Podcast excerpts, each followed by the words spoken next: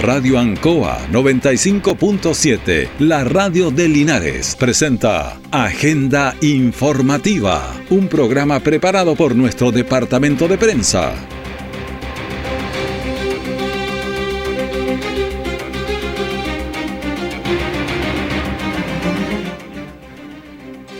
¿Qué tal? Muy buenos días, bienvenidos a Agenda Informativa de la Radio Ancoa, edición de este día jueves 24 eh, de agosto de 2023. Pasemos de inmediato a las informaciones de las últimas horas preparadas por nuestro departamento de prensa. Titulares para hoy. Comenzaron los trabajos para recuperar el puente Tres Arcos. Helicópteros rescatan a personas desde Vega Ancoa. Presidente Boric entregó anoche una serie de medidas que iremos detallando en nuestros programas. Estas y otras informaciones ya vienen.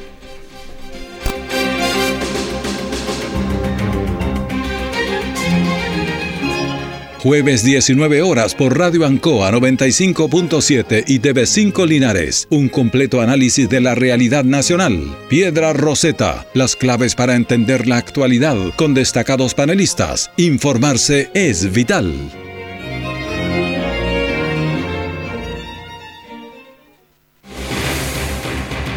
Nuestra central de prensa está presentando Agenda Informativa en el 95.7 de Radio Ancoa.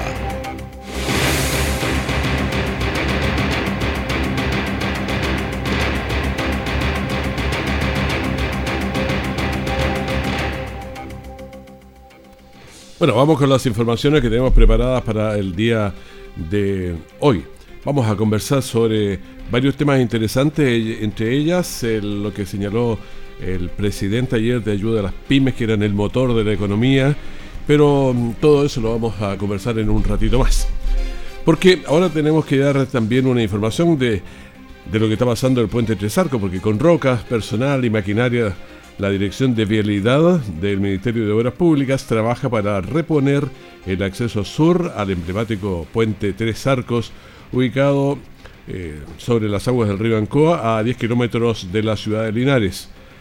Hasta ese lugar se trasladó el director nacional de vialidad, quien destacó el trabajo del personal de administración, el que administra directamente todas las emergencias por los temporales. Incluso el presidente ayer se refirió a este puente Tres Arcos a nivel nacional, que es como el emblema para nosotros de toda la destrucción que hubo, porque nos dejó más de 20.000 personas eh, desconectadas. Pero escuchemos a Horacio Pfeiffer, que es el director nacional de vialidad. Eh, lo que estamos haciendo, hemos desplegado a los camiones y distintas maquinarias de vialidad y estamos en el fondo evaluando distintas acciones que tienen que ver con eh, tratar de encauzar un poquito el río. Ustedes se puede apreciar en terreno, el río está tirado hacia el lado sur, lo cual nos tiene totalmente cortado tiene un caudal aún bastante alto. Entonces lo que queremos ir haciendo eh, es empezar a movilizar un poco el río hacia el lado sur, hacia el lado norte, con eso quitarle fuerza por el lado sur. Bueno, ahí están eh, las cosas que está señalando en el general, quitándole fuerza un poquito al lado sur. Las aguas, si bajan la lluvia, también bajan la intensidad, se puede trabajar un poco mejor, hay que poner fundaciones, enrocados en el sector para mm, tener un puente eh, mejor. Sí, porque el puente en sí no, está dañado, entonces hay que tener esas, esas bases en buena hora. Las autoridades locales también valoraron la presencia del director nacional en el viaducto, que es ícono de nuestra mm, ciudad. Fue construido allá por la década de 1930 y que mm, ha soportado varias veces estos aumentos de caudales del río Ancoa.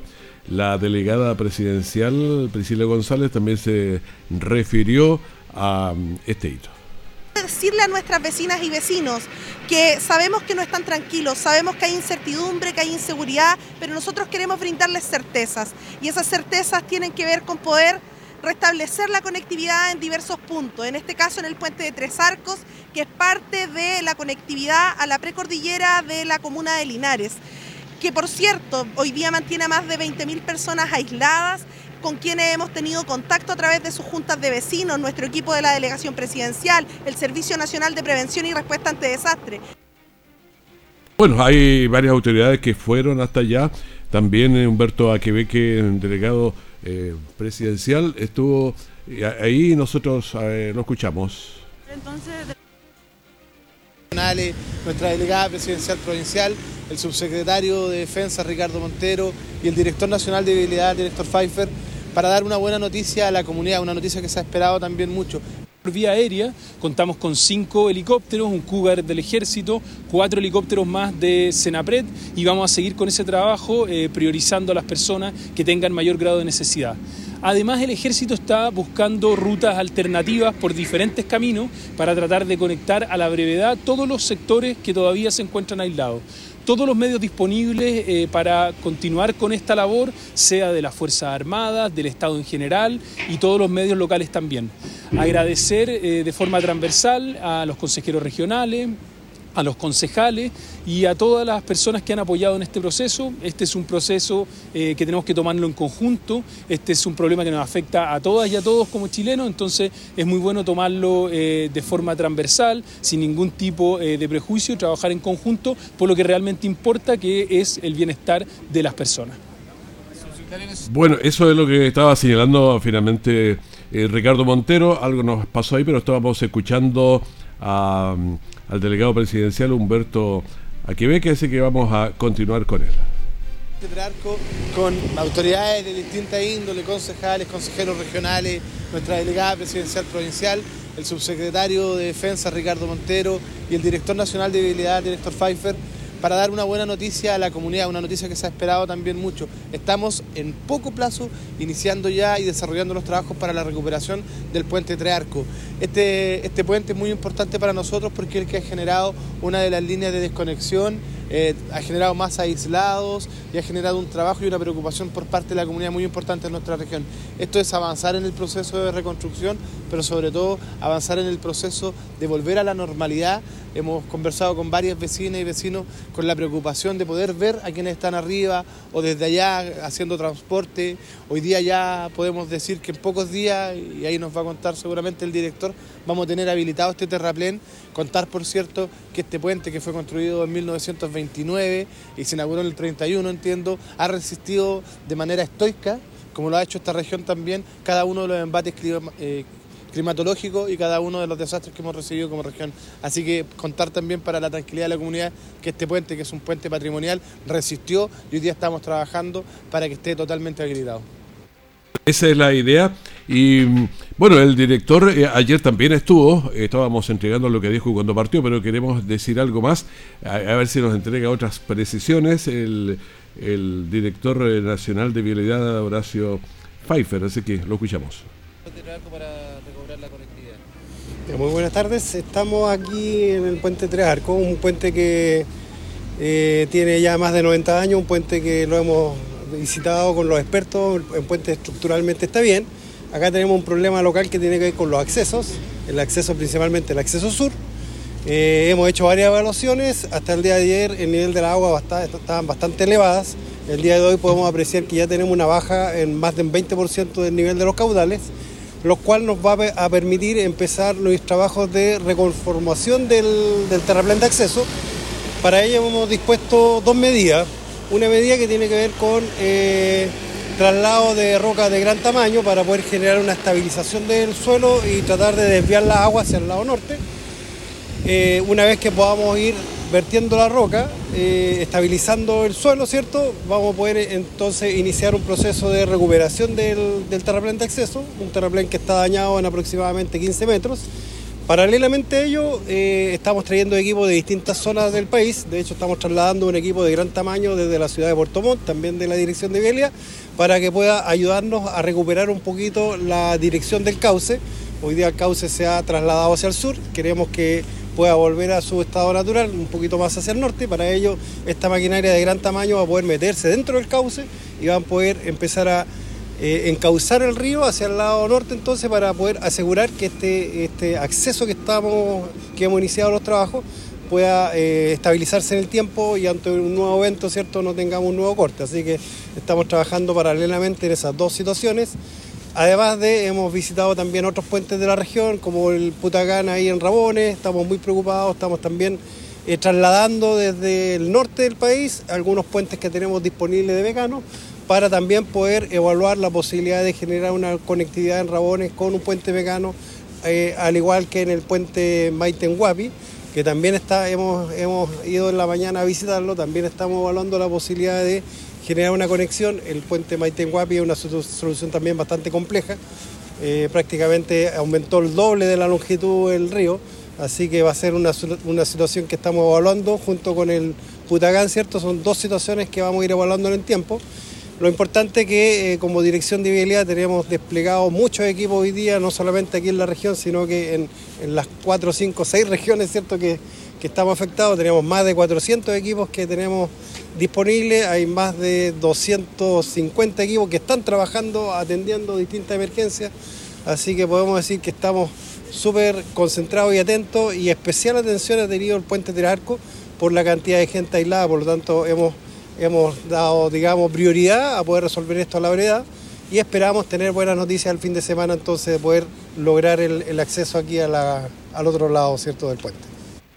Bueno, es interesante todo lo que señaló, por eso quisimos escucharlo, porque todos los trabajos que están haciendo, y la verdad es que lo han priorizado, ¿ah? porque ha estado trabajando, hacer toda la, la parte dura abajo, poner la roca pesada y ver también con otros puentes. Así que por eso es que es interesante escuchar al director nacional que sí están priorizando, uno ve, están trabajando firme, varios camiones trajeron de otros lados para priorizar este puente Tres Arcos. Interesante entonces, un puente de más de 90 años que está ahí resistiendo y nos ha dado casi por 100 años una conectividad entre los sectores altos y bajos de aquí de Linares que para avanzar hacia mejores aprendizajes es necesario preguntarnos sobre qué y cómo aprendemos. Para responder, desde el Mineduc y junto a UNESCO, realizamos el Congreso Pedagógico y Curricular. Y tú tienes una invitación a participar. Infórmate y súmate a estos diálogos en el sitio congresopedagógico.mineduc.cl. Congreso Pedagógico y Curricular. La educación es el tema. Ministerio de Educación, Gobierno de Chile. Presentes por un mejor futuro. Todo el acontecer noticioso del día llega a sus hogares con la veracidad y profesionalismo de nuestro departamento de prensa. Agenda informativa.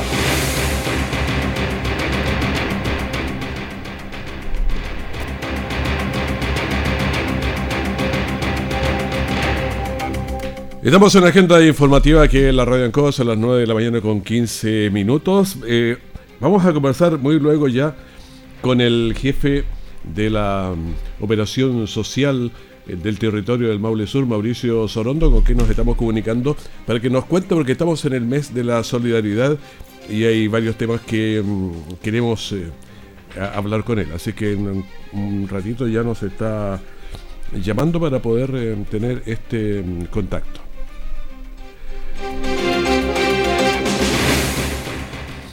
El viento y la lluvia de los últimos días dificultaron el trabajo de los helicópteros.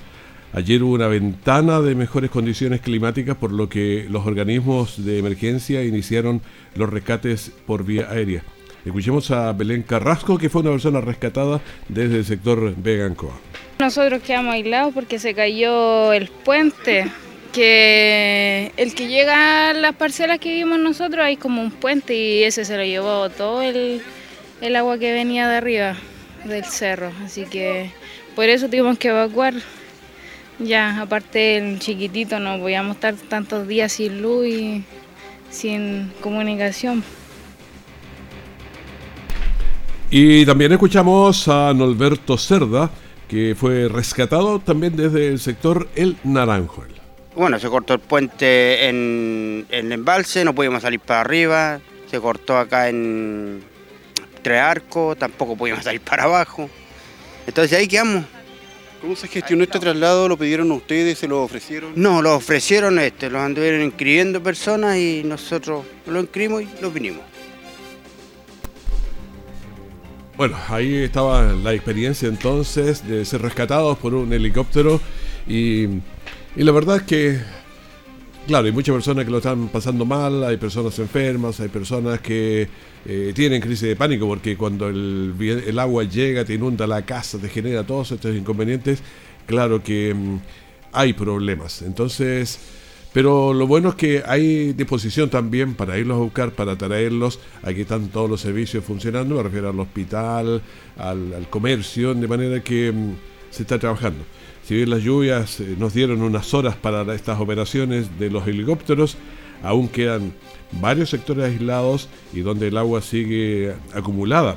De ahí la importancia de continuar con estos rescates. Ayer les entregábamos la información, incluso desde terreno, que habían aparecido un cuerpo, primero en el sector de, del puente Sarcos. Pero vamos a ir pues, pasadito con esta noticia porque estamos en contacto y nos había costado un poco eh, eh, la conversación con don Mauricio Sorondo. Así que vamos a estar de inmediato haciendo esta conexión con él para poderlo saludar. Eh, don Mauricio Sorondo, muy buenos días, ¿cómo está? Gusto de saludarlo. Buenos días, don Raúl, muchas gracias por darnos este espacio, este contacto, disculpe, para poder en el fondo compartir con la población también eh, nuestra preocupación por lo que está pasando en estos días eh, con esta tragedia tan grande que estamos viviendo. Bueno, es el jefe de operaciones sociales del territorio del, del Maule Sur y la verdad es que me gustaría conversar acerca de las actividades que ustedes ya han desarrollado durante este mes de agosto y las que las que vienen tienen un, Juntos en Acción. ¿Nos podría contar de, de todas estas actividades porque son interesantes?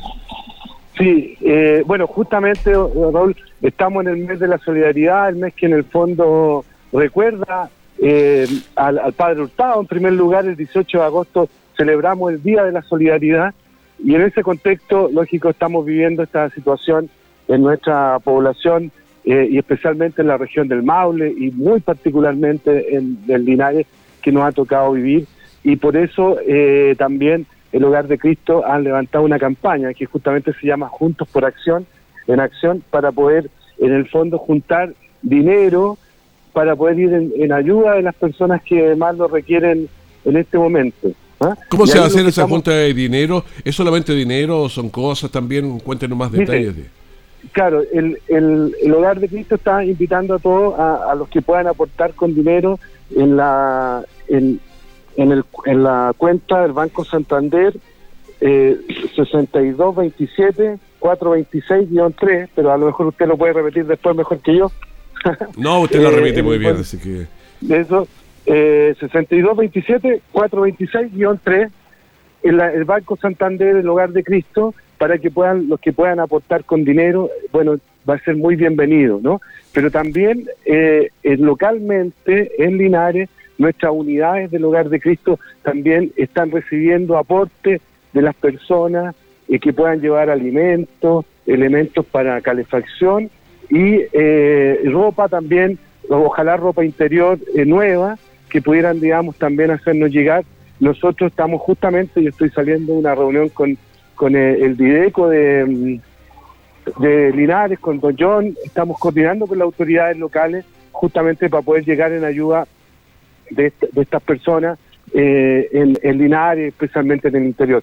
Entonces, eh, esas dos cosas que estamos pidiéndole a todos, que nos cooperen con los que puedan con dinero en la cuenta del Banco Santander, la, campaña Juntos en Acción y también en el fondo con eh, víveres, con alimentos, con ropa, ropa interior, con elementos de calefacción que pueden llevar a cualquier unidad del hogar de Cristo, que en este caso en, en Linares están en Chacabuco, 144, eh, eh, el centro de día, y Freire 101, que es la hospedería que tenemos del Hogar de Cristo. Bueno, ya todo el mundo lo sabe, estamos en el mes de la solidaridad, pero esperamos que esto no pase por arriba, porque se nos detenga. Tenemos hartas necesidades con todo lo que ha ocurrido en los últimos días acá. Así es, pues, y, especialmente preocupado en este momento justamente de todas las personas que están que, que lo están eh, pasando mal en este momento, al cual nosotros le entregamos todo nuestro apoyo, nuestra, nuestra preocupación y queremos también llegar en ayuda a eso. Y muy especialmente en el caso del Hogar de Cristo, a las personas adultas mayores, a las personas con discapacidad mental, a las personas que están en situación de calle, que doblemente muchas veces les toca pasar por este tipo de cuestiones, quizá permanentemente. Nosotros decimos en, el hogar de Cristo, el hogar de Cristo está siempre tratando con la emergencia, estamos siempre en emergencia y, y, de alguna forma lamentablemente hay muchas personas que viven permanentemente en eso. Bueno, ayudémonos unos con otros, sabemos Linares es una población muy solidaria, muy muy cercana a las personas cuando están sufriendo, entonces eh, ayúdenos también a poder ayudar y hacer el bien en este, en este caso. Eh, bueno, sí, somos eh, solidarios, pero hay que demostrarlo y ahora sí que tenemos muchísimas personas con necesidad. Así es, así es. Le agradezco mucho, don Raúl, que nos dé este espacio para poder compartirlo con la, con la población. y bueno, esperamos que todos nos puedan ayudar en esto es la cuenta del banco, como también en las unidades del hogar de Cristo llevando ropa, alimentos, eh, elementos de, em, de calefacción. Bueno, el número lo repetimos entonces, 62 27 426-3 del Banco Santander para que pueda hacer su aporte. Don Mauricio eh, Sorón, de jefe de operaciones sociales territoriales del, de aquí de la región del Maule, muchas gracias por este contacto con nosotros. Gracias, Raúl. Gracias a todos y, esperamos su, aporte de todo el mundo. Muy bien, muchísimas gracias.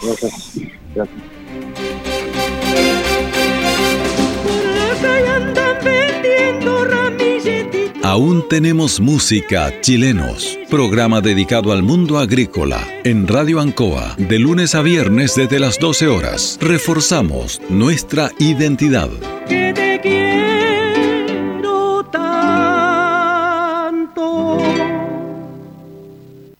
Siempre en el lugar donde se produce la noticia están los equipos de prensa para que usted se informe primero. Agenda informativa.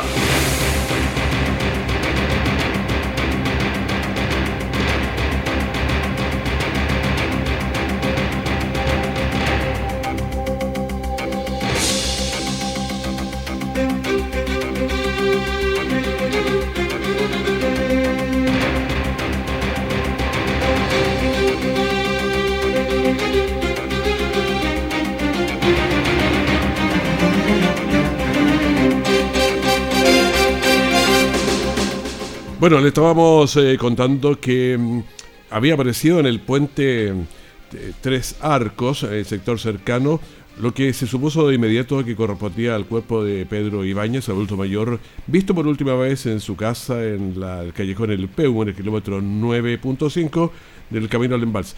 Escuchemos lo que nos dijo en ese instante, ahí casi al lado del puente de Arcos, Marcelo Redemar, superintendente de bomberos de Linares.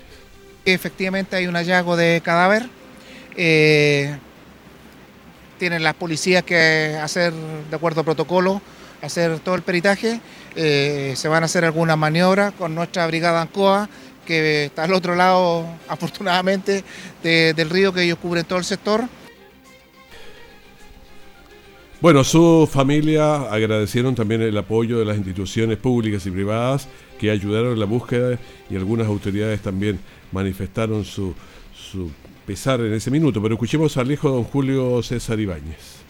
De forma oficial, ya que efectivamente mi padre, la persona que fue encontrada en el día de hoy, eh, se me dio la posibilidad de reconocer su cuerpo y bueno, hay una mezcla de situaciones, de emociones que están hoy día en mí.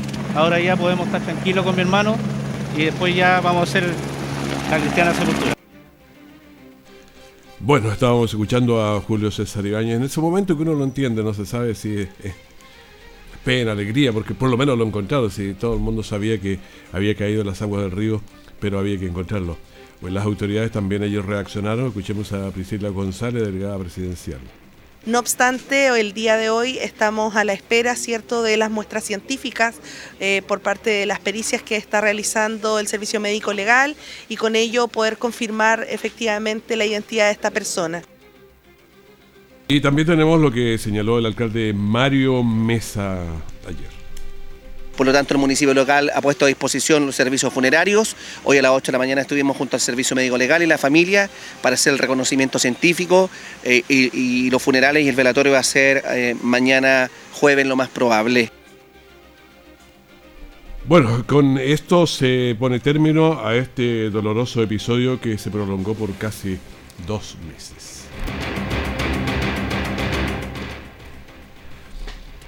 Eh, ayer el presidente Boric en cadena nacional a las 9 y algo por ahí eh, dijo varias medidas interesantes y vamos a escuchar parte de ellas, pues son varias, las vamos a ir desglosando a medida que avanzamos.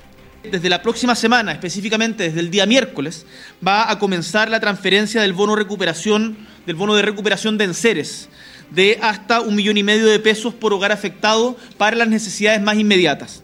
Además, luego de catastradas las familias, vamos a empezar a construir. Y acá nos anticipamos.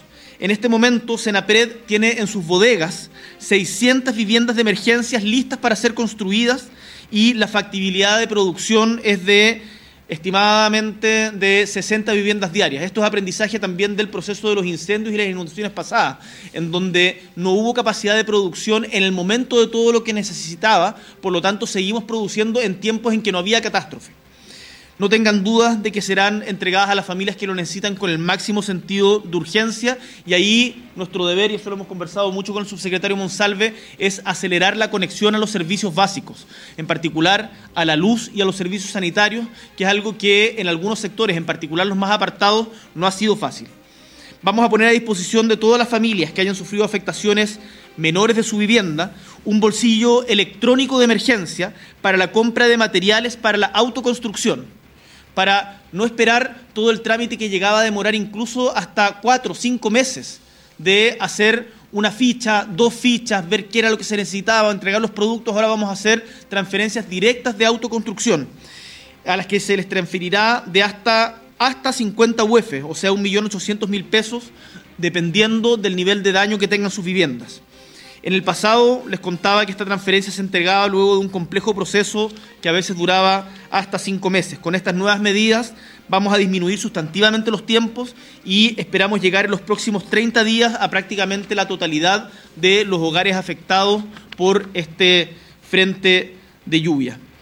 Para los agricultores y agricultoras, para los ganaderos, para los vitivinícolas, para toda la gente que trabaja en la apicultura, desde los próximos días se va a comenzar a entregar la entrega de forraje y alimentación apícola para todos los afectados en regiones. Además, estamos realizando en conjunto con el móvil encargado a la ministra que tenga bien también a la ministra Jessica López considerar el traslado de maquinaria de otras regiones del país para recuperar los canales de regadío por lo que hemos diseñado un mecanismo que permite agilizar la limpieza de los canales. Esto es algo que cuando conversamos, por ejemplo, en el sector de Romeral, en donde un canal que no se desbordaba hace 40 años estaba arrasando con los guindos, que son tremendamente importantes para la próxima temporada, nos decía, por favor, la ayuda más urgente que necesitamos es la limpieza del canal para poder cosechar lo que salvamos. En ese sentido, eh, para todos los demás afectados de predios privados vamos a trabajar procedimientos abreviados. Del mismo modo, vamos a entregar un bono de ayuda a agricultores de un monto de hasta 5 millones destinado a agricultores informales que no están dentro de Indapo Prodesal. Se comenzará a pagar dentro de un mes. Los pequeños productores también serán apoyados por el Gobierno de Chile a través de un bono de recuperación productiva que podrá ser de hasta 10 millones de pesos para empresas formales de cualquier tamaño que hayan sido afectadas por las inundaciones. El pago comenzará eh, durante este mismo mes contado de aquí a 30 días. Bueno, varios temas interesantes que trató ayer en su discurso del presidente y que van a ser aplicados de inmediato. Con esta información despedimos agenda informativa, primer bloque aquí de la mañana de Alcoa. Manténgase en sintonía ya vamos a continuar y en cualquier minuto la información de último momento. Radio Ancoa 95.7, la radio de Linares, presentó Agenda Informativa, todo el acontecer noticioso del momento preparado por nuestro departamento de prensa. Radio Ancoa, por la necesidad de estar bien informado.